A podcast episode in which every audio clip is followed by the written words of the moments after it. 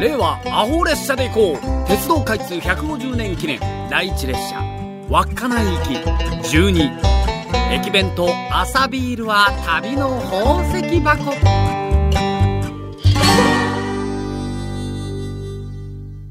261系特急宗谷は午前7時半帝国通り札幌駅8番線から滑り出した。右側の窓際席でよかった。お隣の7番線からは東室蘭行きの特急すずらん2号が同時に出発し白石駅付近までどちらも譲らず追いつ追われつ並走したのである。昼間の札幌駅での特急同時発車は宗谷とすずらん2号のみ。目と鼻の先に JR 北海道では数少ない電車特急789系のメタリックな先頭車が拝めたのは眼福であった。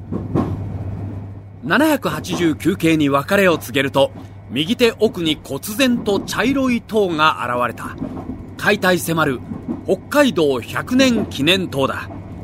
のっぽろ森林公園内にある高さ100メートルの塔は開拓の先人に感謝と慰霊の誠を捧げるため街道100年にあたる昭和43年に着工し大阪万博が開催された昭和45年に竣工した。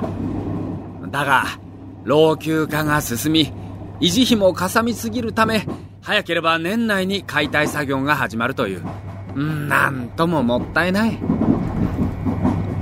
万博終了後撤去される予定だった太陽の塔は全国で保存運動が巻き起こり今でも健在だが昭和の建造物は粗末に扱われすぎてる。まあ昭和のサラリーマンも同じか。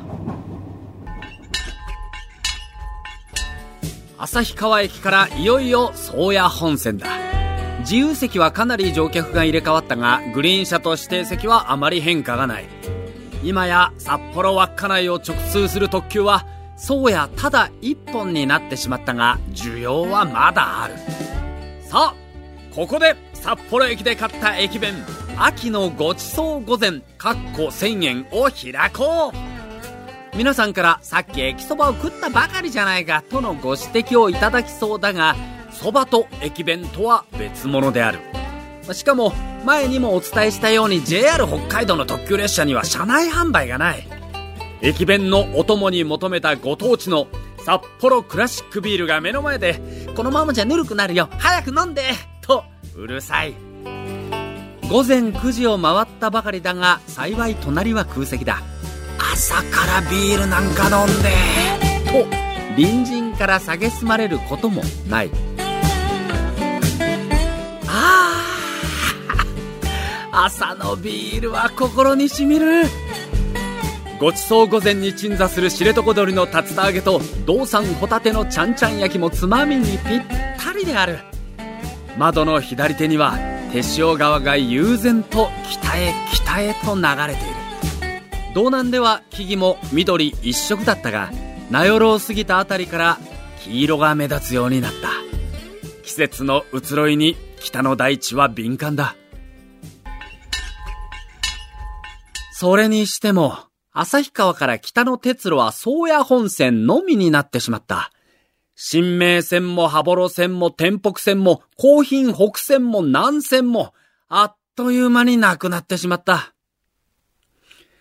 宗谷本線自体も名寄までは快速が1日4往復走るなど、まあ本数もあるが、おとい熱風以北の普通列車はわずか3往復しかない。トドマツをふんだんに使った木造の手塩中川という駅に停車した。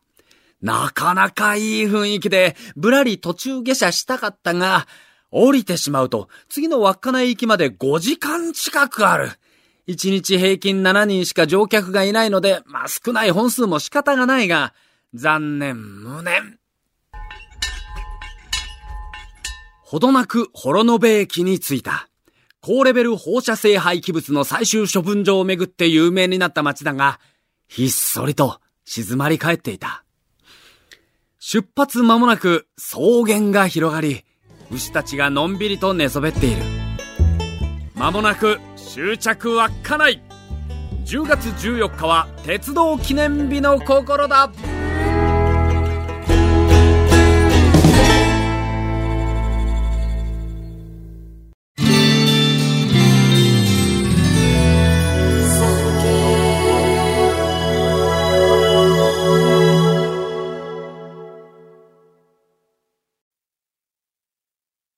産経新聞社がお届けする戦後史開封。